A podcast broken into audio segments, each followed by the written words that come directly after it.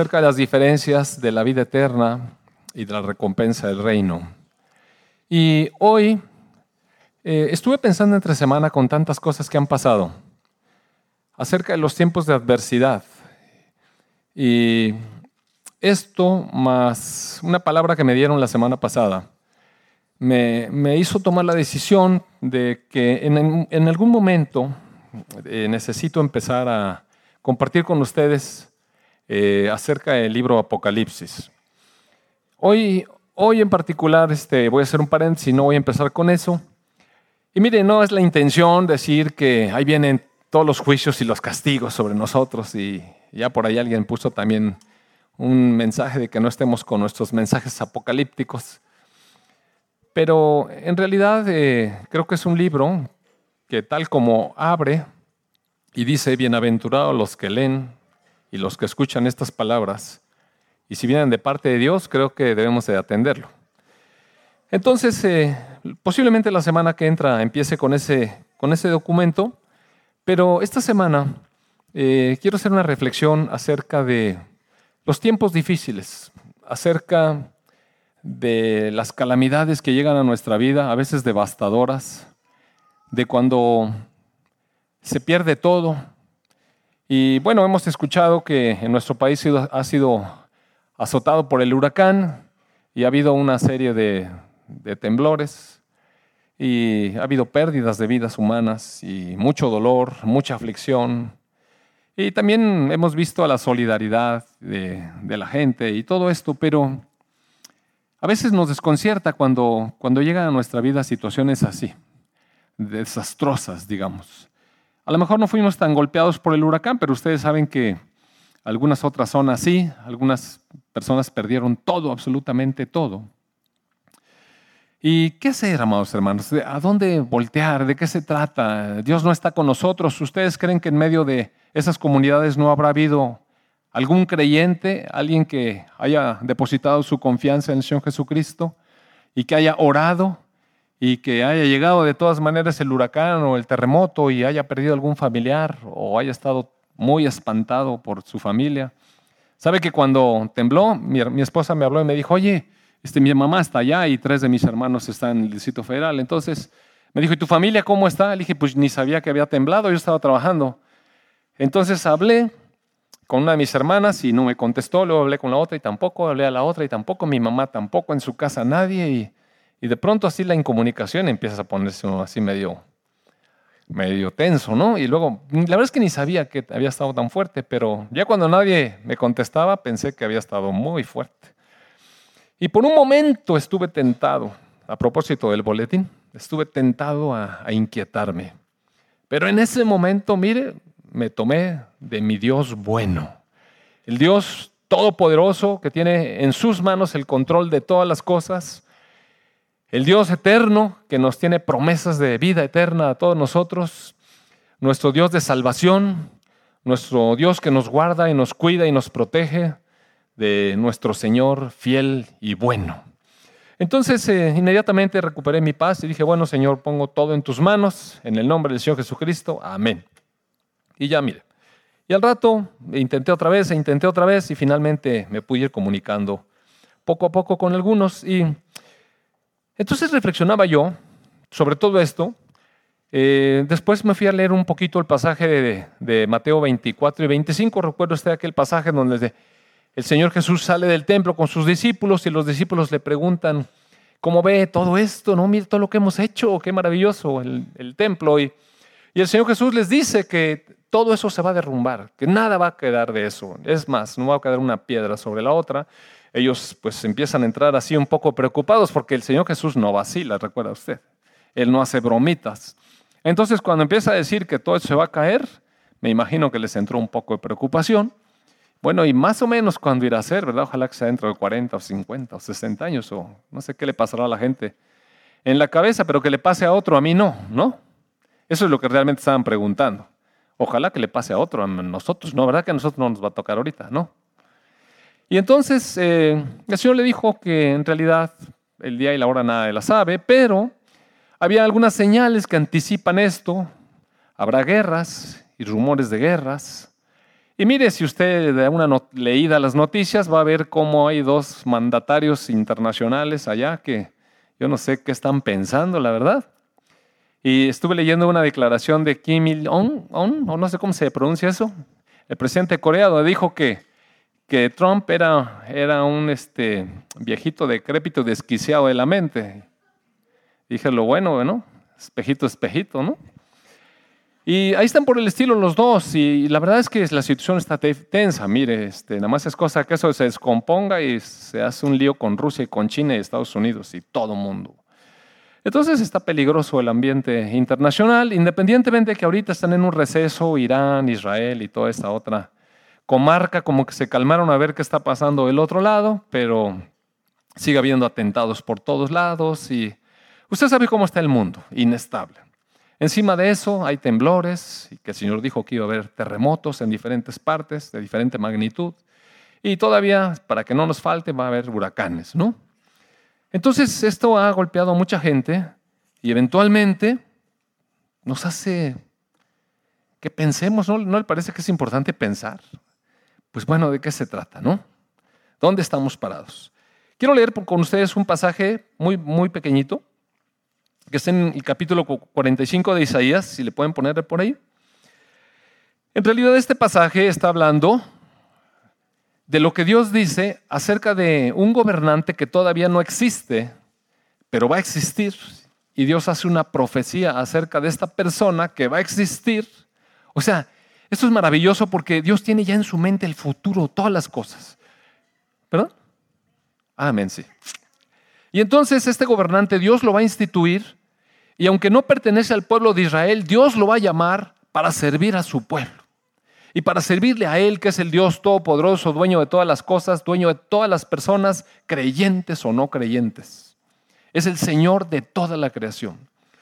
Y entonces, en este pasaje que está dedicado a mostrarnos que Dios va a llamar a este personaje que se llama Ciro, eh, en el verso 5 del capítulo 45 Dios se presenta a través del profeta y dice, yo soy Jehová, Yahvé, yo soy el que soy, el que fue y el que vendrá, el Dios eterno, el viviente, el que existo y seguiré existiendo. Y ninguno más hay. Mire qué palabra. La escritura no deja lugar a dudas, amados hermanos. No hay Dios fuera de mí. Y entonces empieza a hablar palabra dedicada a este Ciro que aún no ha nacido. Yo te ceñiré aunque tú no me conociste. Si usted recuerda, eh, Ciro eh, heredó de Darío de Media el, el reino de Persia, ¿no? Entonces todavía no existía esto, pero ya estaban las palabras proféticas para este varón que en realidad era el rey de otra nación apartada, pero donde Israel estaba esclavo y a donde el Señor le iba a dar la oportunidad a Israel de regresar. Entonces dice, para que se sepa desde el nacimiento del sol y hasta donde se pone, que no hay más que yo. Yo, el Dios eterno, el que fue, el que es y el que será, el Todopoderoso, el que vive para siempre y ninguno más que yo. Yo que formo la luz y que creo las tinieblas, que hago la paz y creo la adversidad. Yo, Jehová, Yahvé, el que soy, soy el que hago todo esto. Mire, quede muy claro. Todo está bajo el control de la mano poderosa de Dios. Ahora, ¿por qué llegan estas calamidades, amados hermanos? Y bueno, ahí es donde vale la pena hacer reflexiones. Mire, en primer lugar, vale la pena reflexionar de que nuestros tiempos están contados. O sea, nuestros días tienen un límite de días. Dios los determinó desde que nos dio la vida. Y un día nos va a llamar a su presencia. Ahora, habrá quienes por creer, habíamos dicho la semana pasada, creer es poner nuestra confianza en la capacidad salvadora, redentora de nuestro Señor Jesucristo es creer, eso se llama fe. Yo sé que por mi vida, que por mis hechos, que no puedo pagar el rescate de mi vida, entonces sé que soy pecador y que puedo poner mi confianza en mi Salvador, Señor Jesucristo, para que me dé vida eterna. Y entonces a partir de este momento, no importa cuándo abandone yo este cuerpo, porque solamente es una separación del cuerpo, voy a continuar con la vida eterna que Él me da. Eso se da cuando uno deposita la confianza en la salvación, en la capacidad salvadora del Señor Jesucristo, en su sangre que es todo suficiente para limpiarme completamente de todos mis pecados y presentarme delante de Dios justo, limpio. Amén. Qué aguado, amén. Imagínense le estoy diciendo que nuestra vida es toda sucia, que no la podemos limpiar con nada, pero la sangre del Señor Jesucristo nos puede presentar perfectos delante de Dios. Ándele, no que. ¿Cómo cree? O sea, es de importancia mayúscula, amados hermanos. Mayúscula.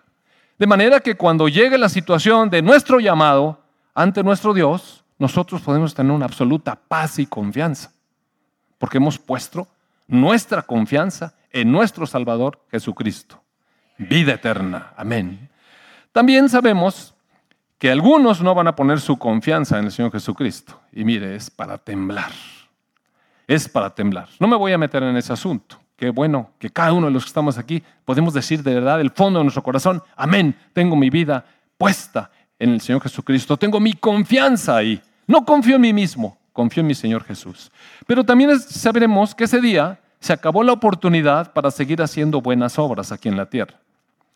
Y eventualmente, cuando el Señor Jesús nos llame para dejar este cuerpo, sabremos que un día el Señor va a regresar en las nubes y va a resucitar a los muertos para que cada uno de nosotros que depositamos nuestra confianza en Él, nos presentemos delante de su tribunal para que Él nos juzgue de acuerdo a las obras que nosotros hayamos hecho mientras estuvimos aquí buenas y malas. Y eso tendrá como resultado la recompensa que el Señor Jesús dará como herencia a aquellos que fueron fieles y fueron obedientes, o como una gran pérdida, o si le quiere llamar castigo, para aquellos que habiendo conocido al Señor Jesús, habiendo depositado su confianza en Él, obraron desobedientemente. Amén también, ¿no? Qué bueno. Espero que se esté portando muy bien. Entonces, eh, tenemos que estar preparados para ese momento, mire. Pero también Dios utiliza circunstancias, a veces avasalladoras, como esto, de quitarnos todo, todo. ¿Sabe que en alguna de las fotos, oiga, uno no puede evitar ver las noticias y de pronto vi una aldea allá en esta isla, se llama Dominica, creo, y estaban todas las chozas tiradas, todo, todo estaba tirado, mire, todo, palos encima de las cosas y era un desastre. Me di cuenta que la gente quedó realmente con nada. O sea, la gente dice, nada, no me quedó nada. Y pensé, ¿saben una cosa? Tenía la vida, esa persona a la que estaban entrevistando. Y amado hermano, siempre podemos levantarnos y volver a empezar, mire. No es que yo sea insensible y que diga, no, pues que me importa, no, no, no.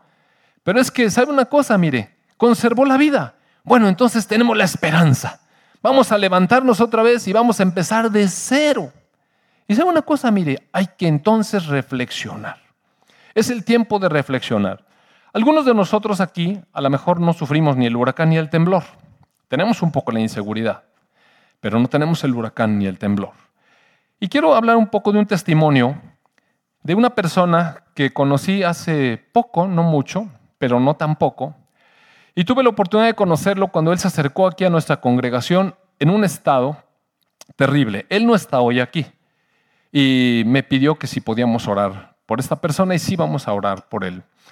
Pero antes eh, también le pedí permiso de compartir el testimonio de su vida porque me mandó a mi correo, ahí al chat, me mandó un mensaje de lo que fueron sus reflexiones. Y no las voy a leer sin darle primero el contexto, porque si no va a parecer poesía, mis y no es poesía. El contexto es este, son, algunos de ustedes le conocieron, algunos de ustedes seguramente estrecharon su mano.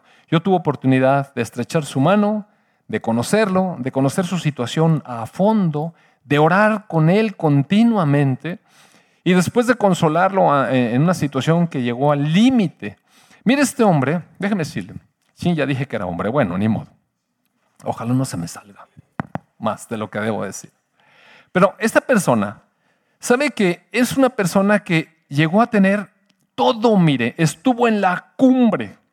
Él estuvo, en primer lugar, eh, pertenece a una, a una familia de, de, muy buen nivel, ¿no? Aquí. Y tenía muy buenas relaciones. Y por lo tanto, en algún momento, en algún sexenio, hace años y años, estuvo muy cerca, muy cerca de, de la cúpula de gobierno. De hecho, fue un funcionario de alto nivel aquí en nuestro estado e hizo muchísimo dinero, pero muchísimo. Mire, su casa, usted no puede imaginar, era un ensueño. Según me platico, no había otra casa como esa en la ciudad. Y, a lo mejor en muchas otras partes. A lo mejor 10 o 15 de nosotros no, no podríamos pagar su casa si vendiéramos la nuestra, ¿no? Por ejemplo. tenía mucho dinero, pero mucho dinero. Y no solamente mucho dinero, sino mucha influencia, mucha influencia. Tenía muchos amigos, muchos, ya se imaginará, ¿no? Es pues, obvio, ¿no? Sobran los amigos cuando hay dinero. Y tenía una familia linda, linda, mire. No me voy a meter mucho en las cosas privadas por guardar su intimidad, ¿no? Pero un buen día, teniendo todo eso que le estoy diciendo, salud, dinero y amor, y muchas relaciones, y estaba encumbrado, mire, desde el punto de vista humano, todo. Disfrutaba de las vacaciones más esplendorosas que usted y yo nunca nos hemos tomado en toda nuestra vida, si juntamos todas las vacaciones que nos hemos tomado.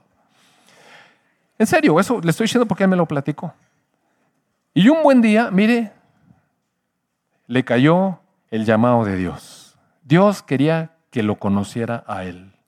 Era un hombre buena gente, buena gente, porque él siempre ha sido buena gente.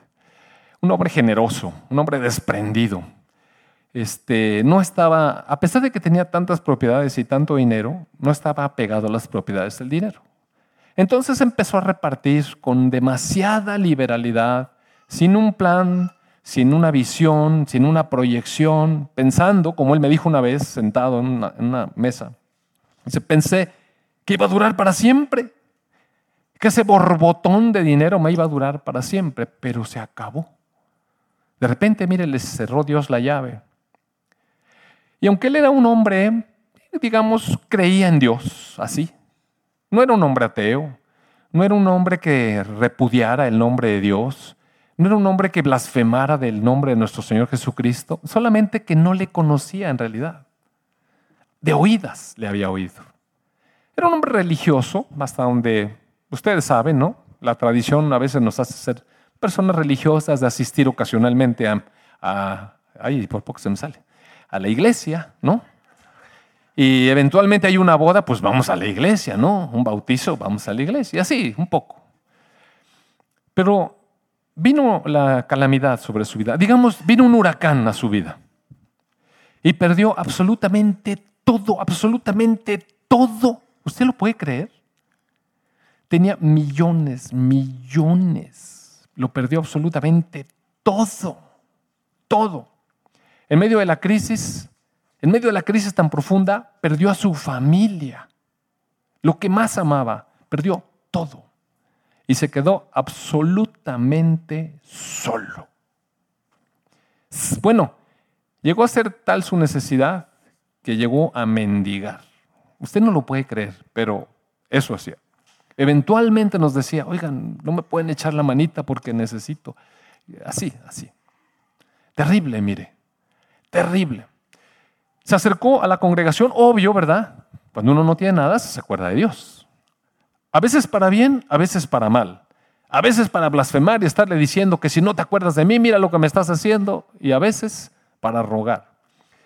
Cuando estamos en situaciones como esas pasa de todo en nuestra vida, amados hermanos. Al principio entramos con fe. Obviamente la gente le habló, mira en el Señor hay esperanza, mira, entrégale tu vida. Y él entró con fe. Y entró con fe, yo me acuerdo la vez que lo vi cuando llegó.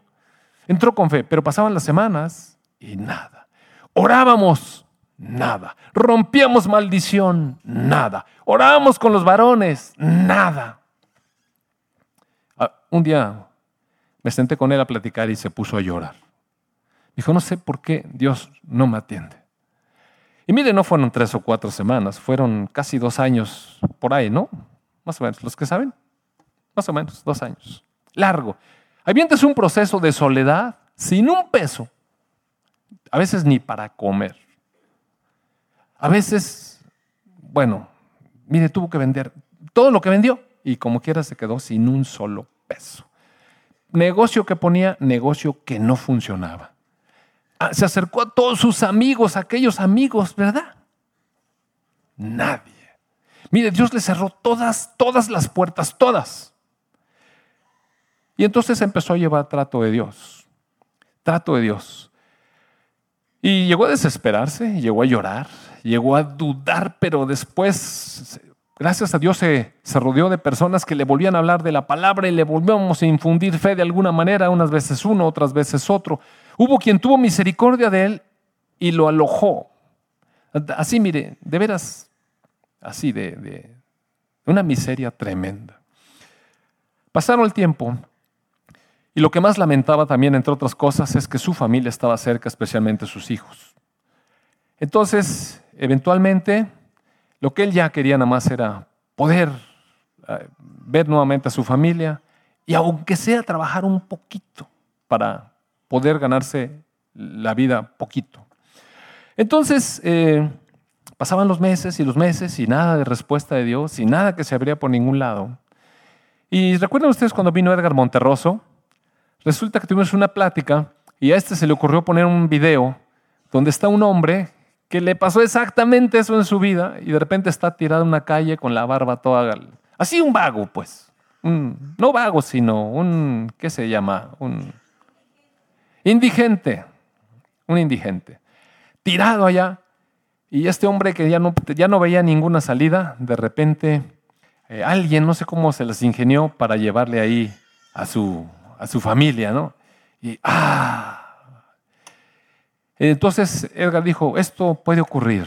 Y si, tienes, si no tienes esperanza, puede ocurrir esto. Y mire, cuando terminó la cosa, Edgar dijo, a ver, los que quieran oración, vamos a orar. Y él se paró y vino conmigo y dije, ah. Es que cuando conoces la situación y todo lo que hemos orado y todo, yo dije, ¿qué le voy a decir? En serio que me fue difícil.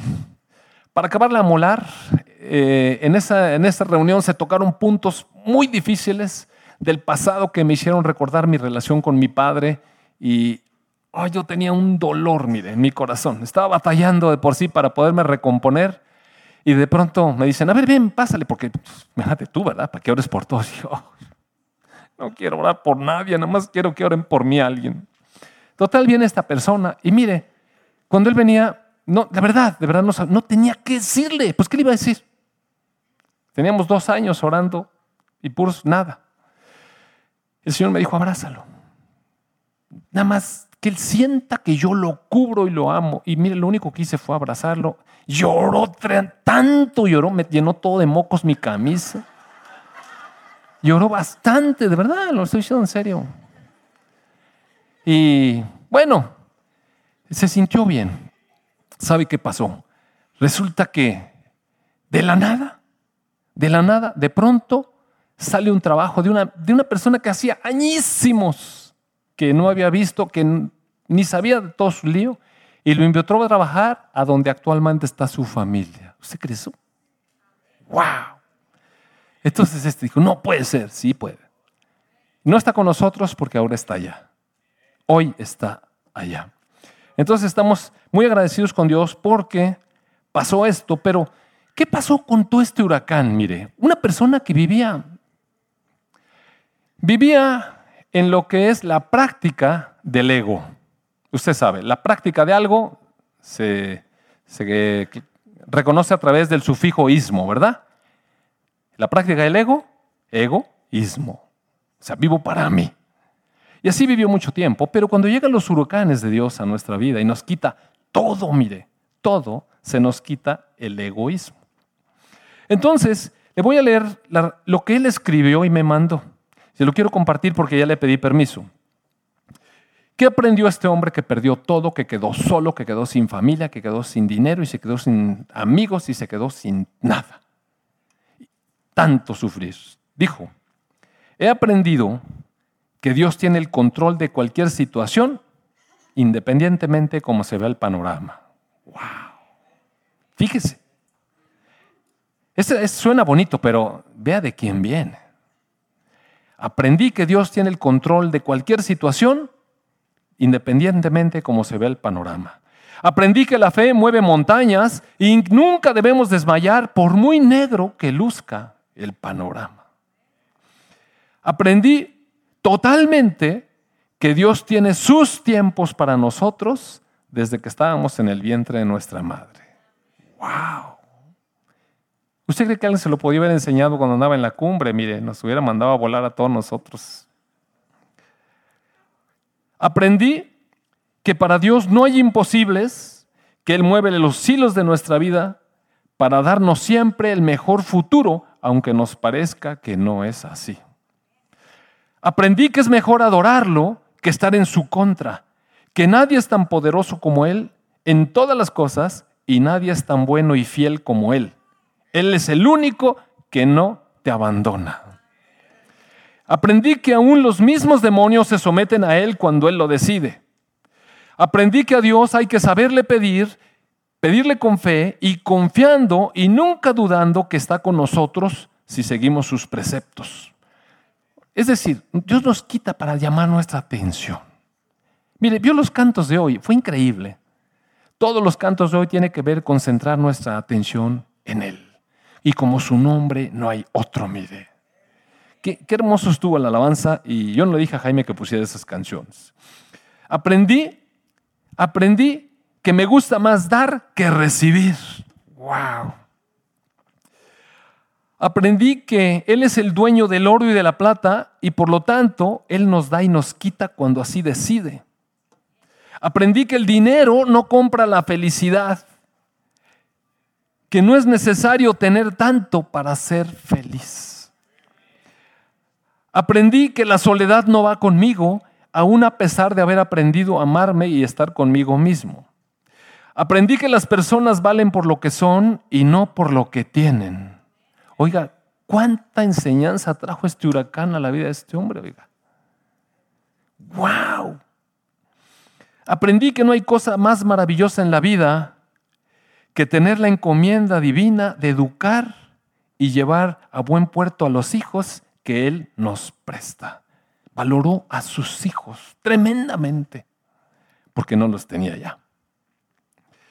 Aprendí que los hijos algún día deciden volar, unos más rápidos que otros, pero al final se van a ir del nido y nosotros debemos aceptar lo que los haga felices. Aprendí que los amigos son poquísimos y los podemos contar con los dedos de una mano y nos sobran dedos. Aprendí que la complicidad es más poderosa que la amistad en los negocios. Usted sabe, ahí puso unas cosas que mejor no voy a poner.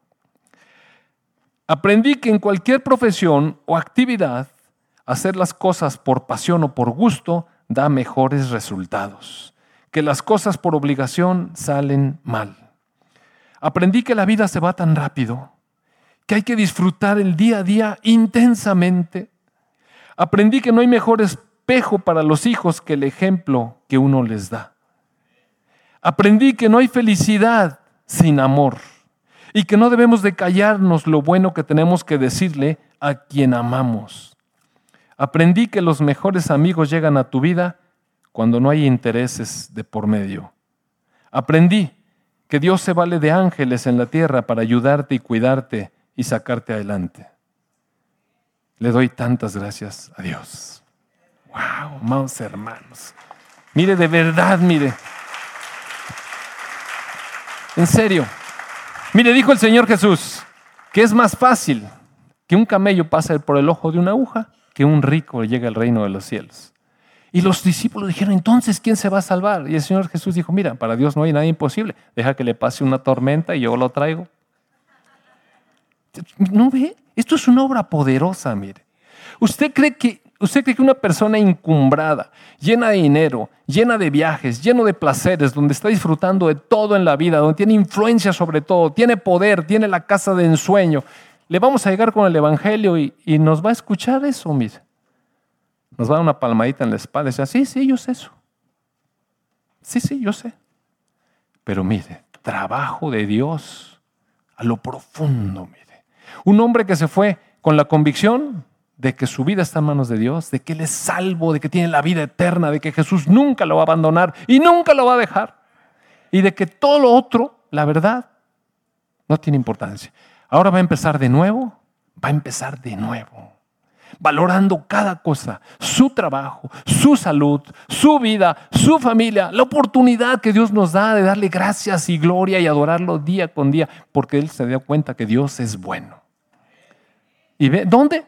En medio de ese huracán. Así debiera ser nuestra actitud. Porque sabe una cosa, de pronto, resulta que nosotros los creyentes, nosotros, los creyentes, los que disfrutamos de la vida eterna, llegan a, nuestra vida sacudidas y, amados hermanos, nos comportamos, amados hermanos. Llegan las sacudidas y empezamos a reclamar al Señor, empezamos a murmurar como el pueblo de Israel en el desierto que habían visto la maravilla de las diez plagas, habían visto cómo Dios hizo sacar el agua de la peña, habían visto cómo Dios hundió a Faraón. ¿Qué cosa no vieron? Y sin embargo, murmuraron y murmuraron. Amados hermanos, lejos de nuestro corazón está la murmuración. Que tengamos realmente un corazón agradecido, mire. Como dice 1 Tesalonicenses 5, 18, den gracias a Dios por todo. Esa debe ser nuestra actitud, darle gracias a Dios por todo, porque en medio de estas cosas que parece que nos está quitando todo, mire, nos está acercando a Él. Cuando estamos, la prioridad de nuestra vida, amado hermano, Sí, claro que debemos valorar a nuestro cónyuge, claro que debemos amar profundamente a nuestros hijos, por supuesto que debemos de valorar nuestro trabajo y tantas cosas, pero por sobre todas las cosas, si no tenemos esta comunión profunda, este amor por nuestro Señor, mire, cuando llega el tiempo de adversidad nos vamos a tambalear. Lea el boletín. Es increíble. E-, estoy sorprendido como el mensaje del Señor para el boletín, para la alabanza y para hoy, eh, a través de la palabra, es exactamente el mismo.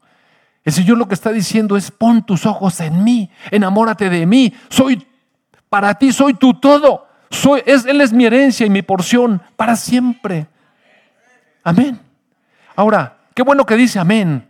Ahora créalo de todo su corazón. Y después vívalo intensamente porque hay momentos difíciles. Todos hemos pasado por momentos difíciles. Todos hemos pasado por momentos difíciles. Pero la, comunión dulce con nuestro Señor, no hay en su presencia esas delicias para siempre. ¿No, no, no, ¿No lo has sentido? Y mire, esas cosas se disfrutan mucho más en el tiempo de, la adversidad. Mucho más en el tiempo de la adversidad. Por cierto, Jimmy, a ver si tocas al final este canto donde dice, en angustia y dolor, cuando el tormento es mayor. Gracias. Eh, Ahora, mira, mientras que hay que hacer, porque eh, digo, es importante tocar este libro Apocalipsis, ¿no? Es importante tocar. Pero no me gustaría que lo tocáramos con la vista de, que el castigo y la destrucción y toda esa cosa, sino, ¿por qué, el libro Apocalipsis abre con las palabras bienaventurados los que leen los que escuchan? Y estuve leyendo, bueno, diversos comentarios. Usted, usted sabe, Apocalipsis es un libro complicado. Y no puede ser simplón para leer y empezar a predicar. Hay que reflexionar, hay que buscar en Dios, hay que orar, hay que estudiar, hay que ver diferentes puntos de vista. Y en alguno de ellos dice que la palabra bienaventurado eh, no es tanto de que sea una bendición, sino dice que reciben orientación. Las personas que leen este libro reciben orientación para vivir. Es una especie de guía. Es como tener eh, barandales, mire, para no salirnos. Y en realidad eso es la palabra, mire. La ley tomada como la ley que hay que cumplir es cansada, es difícil, es tediosa. Es más, no la podemos cumplir. Pero una vez que llegamos al Señor y tenemos vida eterna, ahora que tenemos la vida de Cristo en nosotros, nos damos cuenta cómo es un barandal de protección. Qué hermoso es estar en medio de ahí. Bienaventurado el el varón que no anduvo consejo de malos, ¿verdad? Ni, ni en compañía de pecadores, ni en silla de escarnecedores se sienta, sino que su meditación es la ley del Señor de día y de noche. Y entonces al final dice que esas personas que, que somos así, espero que todos lo seamos, hombres y mujeres, podamos cosechar abundantemente, porque dice que su hoja no se seca nunca. Y todo lo que hace prospera. ¿Qué quiere decir? Que Dios está interesado en que seamos prósperos, pero no egoístas, prósperos, pero no egoístas. Así empieza y así termina el Apocalipsis, mire, dándonos Dios bendición abundante en su presencia. Pero mientras que hay que hacer, sabe que cuando llegó la palabra del regreso del Señor, algunas comunidades dijeron, bueno, si el Señor, porque el saludo entre los cristianos era Maranata, ¿no? El Señor viene. El Señor viene, la costa de la patada, pero el Señor viene y ya casi viene. Algunos pensaban que el regreso del Señor era tan, inminente que de pronto les dio por decir, bueno, como ya viene el Señor, me voy a poner aquí a ver la tele. Bueno, no había tele. Pero no hacer nada, pues, a, vivir ociosamente, a abandonar el esfuerzo, a abandonar eh, la dedicación y empezaron a vivir sin trabajar. Y entonces, si me acompaña, por favor, segunda de Tesalonicenses, a lo mejor usted ya lo leyó, a lo mejor nunca lo ha leído, pero si no, ahorita lo va a leer, mire, no se preocupe. ¿Qué debemos hacer? ¿El tiempo está cerca? Sí. De menos está más cerca que cuando se escribió esto, mire. Estamos dos mil años más cerca. Eh, hay guerras, hay rumores de guerras, hay terremotos y en nuestro mundo va de mal en peor. Mire, la maldad se ha incrementado increíblemente, la maldad se ha incrementado. ¿Dónde quedaron las clases de civismo en nuestras escuelas? ¿Dónde quedó el respeto a los mayores? Mire, hay cosas que se han abandonado increíblemente. Por lo tanto, la maldad ha aumentado. Entonces, ¿Qué debemos hacer mientras? En el verso 6 del capítulo 3 de Segunda de Tesalonicenses, dice, pero les ordenamos, hermanos, en el nombre de nuestro Señor Jesucristo. Es una orden que va de parte representando ese nombre que dijimos ahora a través del canto. No hay otro nombre como el tuyo. Tu nombre es poderoso, inigualable, y eso es verdad.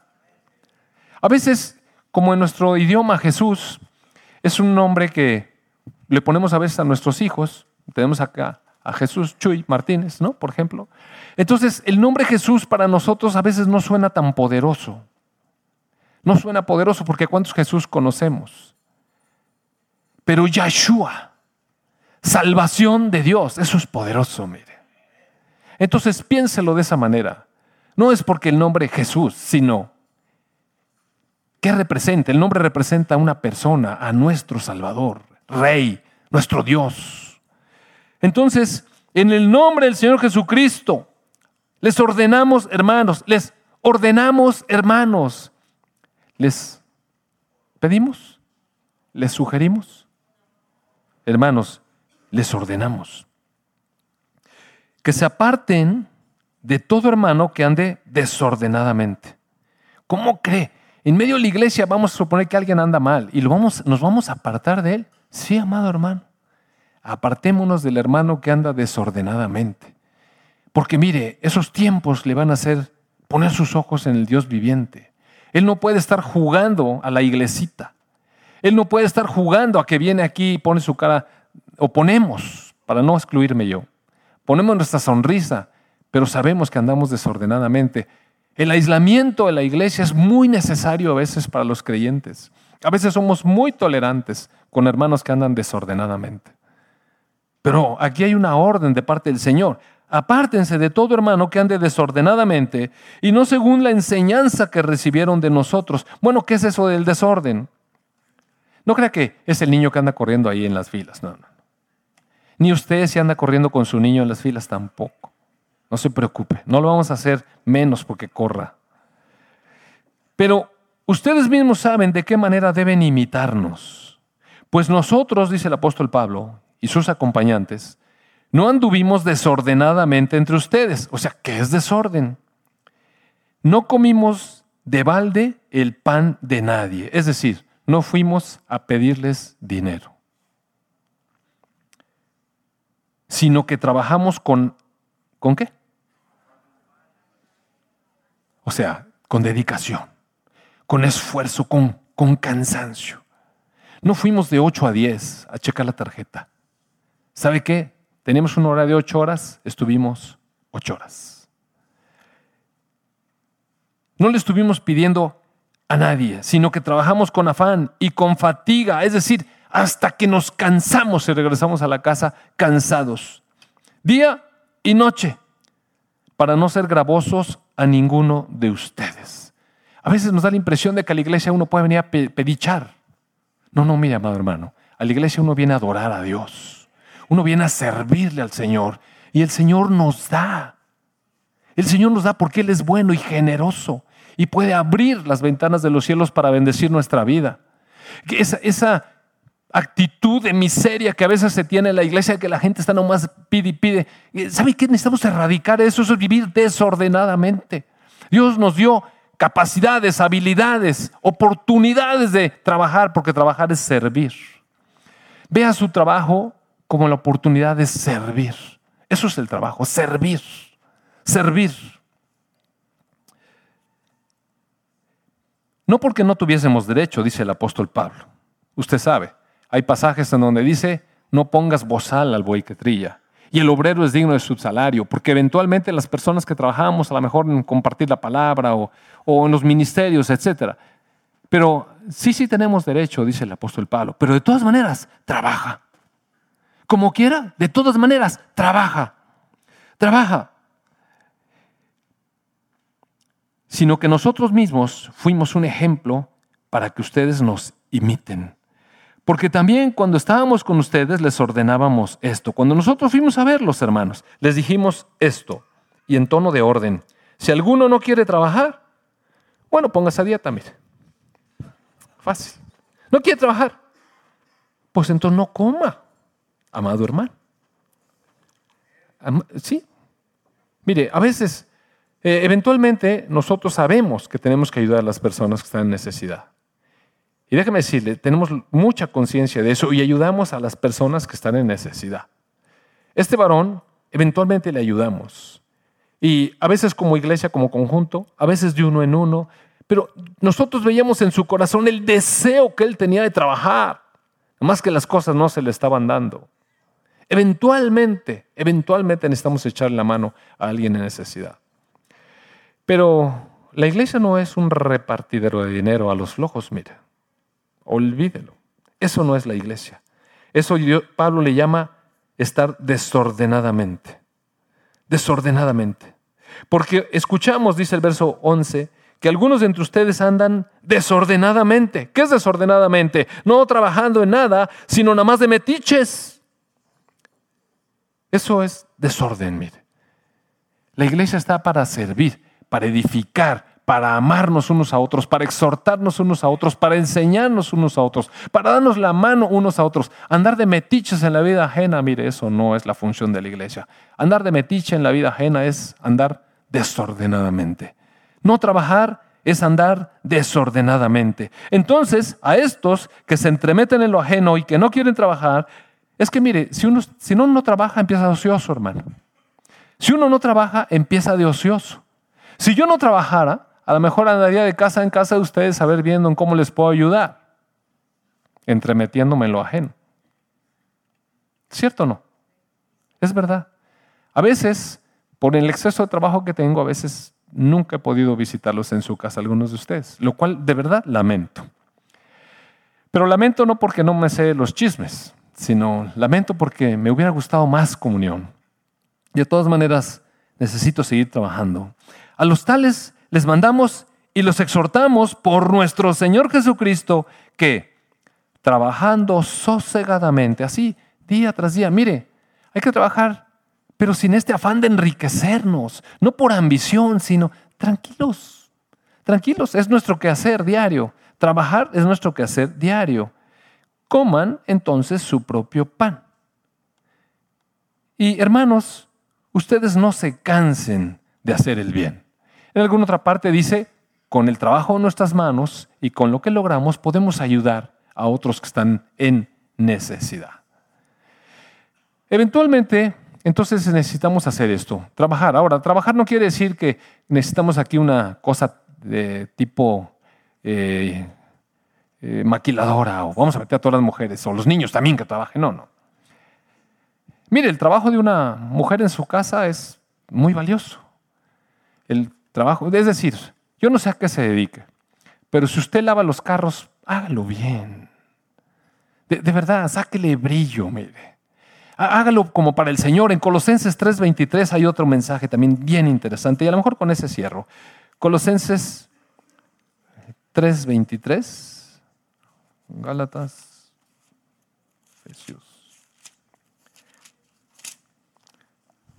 Dice, y todo lo que hagan, todo lo que hagan, todo lo que hagan, háganlo de corazón, como para el Señor, no para los hombres. Creo que en alguna ocasión les platiqué que leí en algunas elecciones una entrevista que le hicieron a una joven azafata que estaba sirviendo a, una serie de personas ahí en la clase, en la clase primera, esa que sea así como, a la que nunca nos sentamos nosotros, sino nos estamos acá turisteando, ¿verdad? Pero esa clase, y entonces, pues usted sabe, entre más alto, más la tos es la gente, ¿no? ¿Y qué quiero que yo? ¿Y qué quiero? No le puso mucho. Y caliéntame la leche, enfríame la leche. Usted sabe cómo es. Y esta chica todo el tiempo estuvo sonriendo.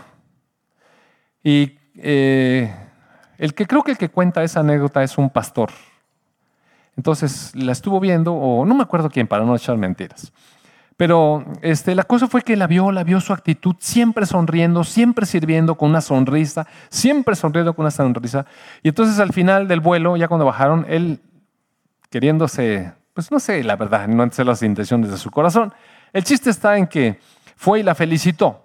Y le dijo, oiga, quiero felicitarla y quiero Quiero felicitar a American Airlines por tener personas como usted. Qué, bueno que usted está comprometida con American Airlines para trabajar así. Y ella le dijo, yo no trabajo para American Airlines. Ah, no, le dijo. Entonces, ¿para quién trabaja? Para mi Señor Jesucristo, dijo. Mire, no, sé dónde trabaja usted.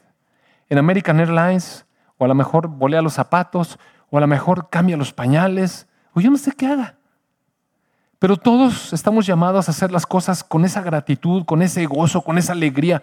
¿Sabe qué? Haciendo las cosas como, como para recibir la herencia del reino algún momento, dándole la gloria a Dios. ¿Usted cree que eso no glorificó el nombre del Señor? Claro, una chica que no estaba, mire, ella no estaba echando rollo evangélico ahí. No, no se puso a predicarle a la gente, sino que Dios despertó, mire, en esa persona que la fue a felicitar, despertó la curiosidad.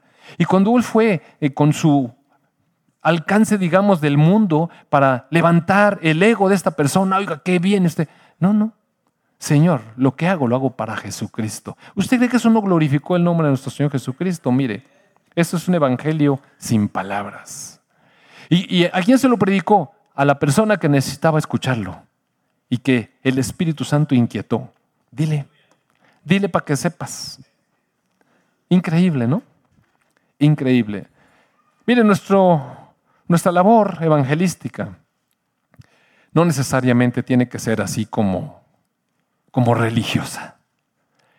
Donde quiera que estemos y todo lo que hagamos, amados hermanos, eh, va a tener un desenlace. Va a tener un desenlace. Entonces, retomando un poco las palabras de este hermano que se fue y un poco las reflexiones, yo le diría, si usted es un joven, que no están aquí los jóvenes hoy, pero algunos sí están, unos jóvenes, por ejemplo están los hijos de Fernando y Monse, que ya se acerca a ese territorio, esa área donde de pronto un día la pupila pierde la redondez y se hace así. Y wow, ¿no? Y hay más, ¿no? Allá está Sofi. Y veo algunas jovencitas y jovencitos Mire, yo le quiero decir, si usted está en el camino del Señor, es muy importante administrar su vida de acuerdo a los barandales que Dios nos da. realmente empezar a orar para que Dios ponga en su vida aquella mujer con la que van a pasar el resto de toda su vida. Honrando a Dios, trabajando con, eh, digamos, eh, en un acuerdo para hacer juntos una familia que glorifique el nombre de nuestro Señor. ¿Y cómo glorifica el nombre de nuestro Señor una familia? Mire, un varón que sabe una visión de Dios, que sigue a Dios, que ama al Señor, que está dispuesto a ser el pilar espiritual, el, pilar de sostén económico, el pilar de, protección física, de el hombre que se faja los pantalones y le dice a su esposa, no te preocupes, yo, yo lo arreglo este, este asunto, yo lo arreglo. No, no el hombre que le dice, pues solo ve y dile tú. ¿Cómo cree? O sea, chica, fíjese.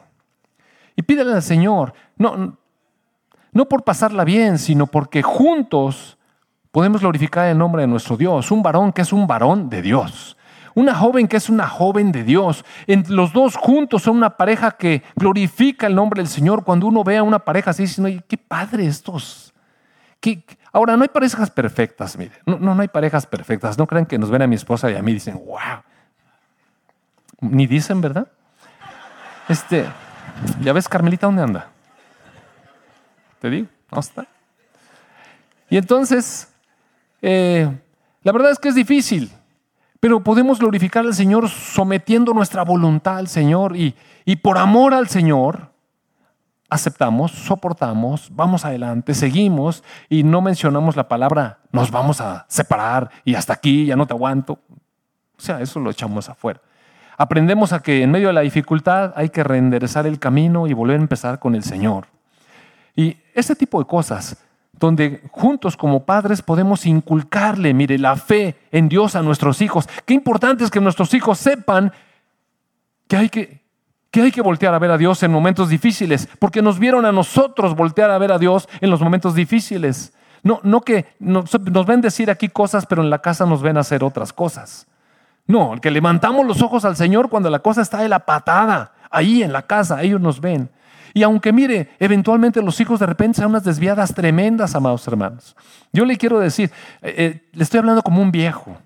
Mire, cuando yo estaba joven, yo tenía una impresión de que si yo a esto, hacía esto, las cosas iban a ser maravillosas. Que si yo leía la palabra, ah, que les des unos tablazos, les iba y les daba unos tablazos allá, estos iban a ser unos maravillosos. No, no, no, amados hermanos con tablazos y todo, como quieran los hijos de repente hacen cada cosa tremenda, mire.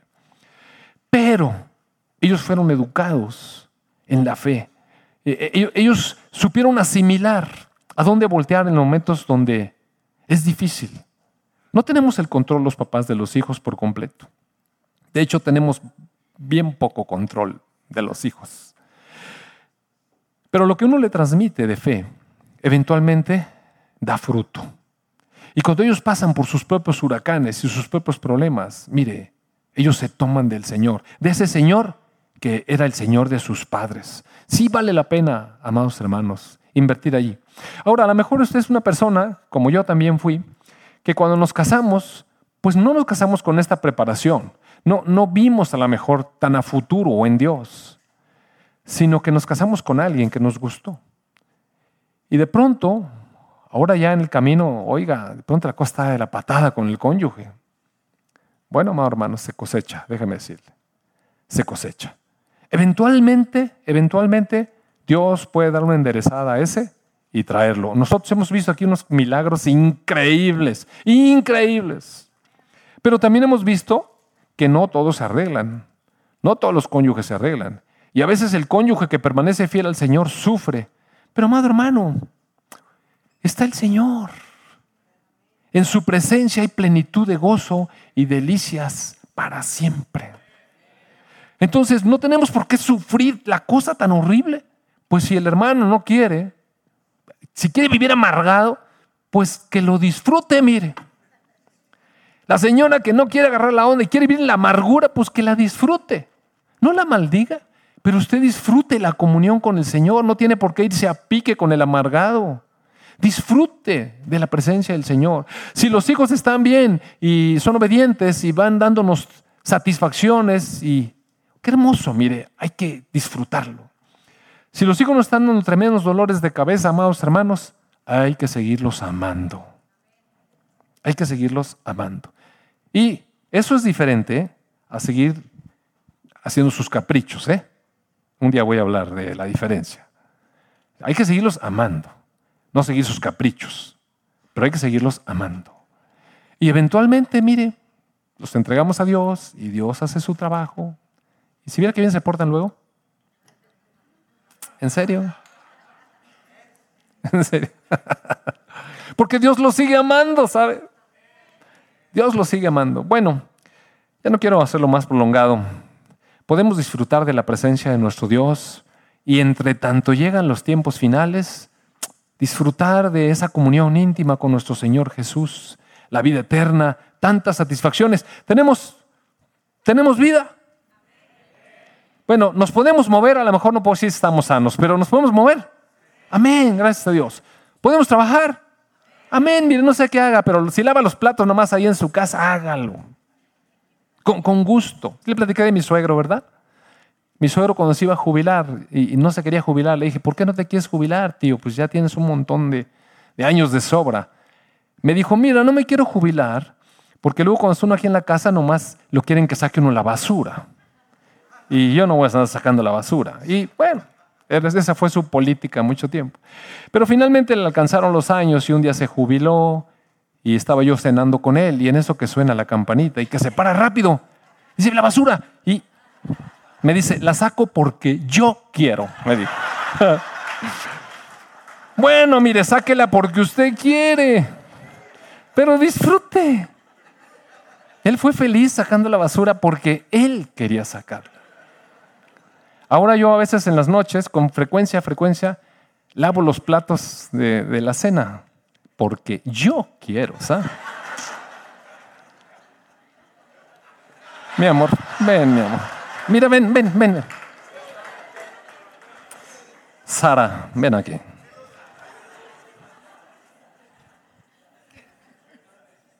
¿Qué está diciendo? Habla aquí. ¿Qué está diciendo? Puro testimonio, ¿verdad? Qué bien nos veríamos con un hijo así, mi amor. Bueno, amados hermanos, eh, gracias a Dios tenemos a nuestro nietito, una hija tan hermosa que... ¡Wow! no crean que estaba planeado. No crean que yo les dije, cuando ya esté terminando, ustedes salen. Gracias a Dios, amados, que tenemos la salud, tenemos familia, podemos derramar nuestro amor, eh, tenemos nuestros hijos, a veces nos dan dolor de cabeza, pero cuántas satisfacciones. Son muchas más las satisfacciones. Recibimos su amor, recibimos su gratitud, recibimos sus besos, todo. Gracias a Dios por nuestras familias. Mire, vamos a darle gracias a Dios. Vamos a ser agradecidos. Amado Padre, te damos tantas gracias, Señor, porque aún en medio de la adversidad, Padre, tú tienes buenos planes para nosotros. Tu propósito, Señor, es llamar nuestra atención para que nosotros nos fijemos en ti. Te entreguemos nuestra vida, amado Rey y disfrutemos de tus ricas bendiciones. Padre, gracias por cada cosa que nos has dado, Señor. Gracias porque en los tiempos difíciles, Padre, podemos levantar nuestros brazos a ti y orar, entregarte nuestra vida y esperar en tu amor. En el nombre de tu Hijo Jesús. Amén.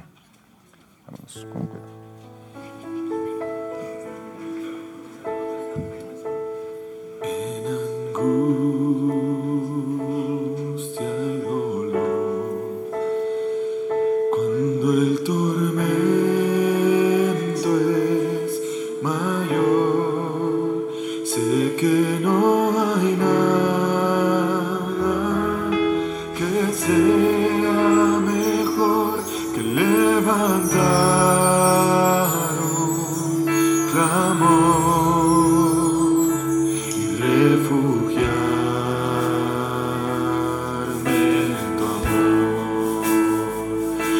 Eres tú.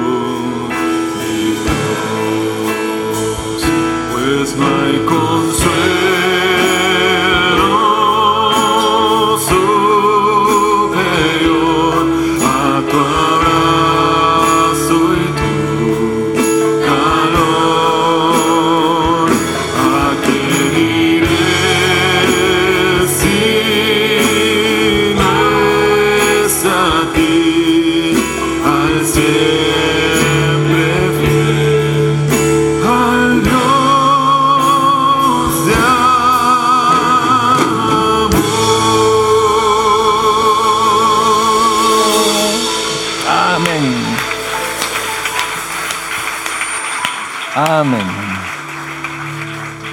En angustia y dolor, cuando el tormento es mayor, ¿qué? ¿A quién iré? Bueno, tu abrazo y tu calor. Mire, otra cosa más, le pediría que por favor estemos orando por la nieta de Lalo y de Lisi. Eh, tuvo una situación de un accidente ahí y ha estado mal, ¿verdad? ¿Sigue acostada? Bueno, oremos por ella porque su salud está comprometida y en manera importante. Y la otra, pues orar por esta persona que, que les platiqué, que nos, que nos enriqueció con este testimonio, estas palabras. Y amados hermanos, que tengan una hermosa, hermosa semana. Dios le bendiga. Vamos a orar por Regina. Padre, te damos gracias porque en medio de las circunstancias difíciles podemos venir a ti, Señor, y ponerlas, Padre, confiando en tu amor, en tu fidelidad, en tu poder, en que tú eres bueno, Señor. Bendecimos la vida de Regina, la de Omar, la de Nabil, la de sus abuelos. Padre, la encomendamos en tus manos, declaramos sanidad para su cuerpo en el nombre del Señor Jesús. Amén, amén, amén. Tenga una hermosa semana. Disfrute la comunión con el Señor Jesús. Amén, amén.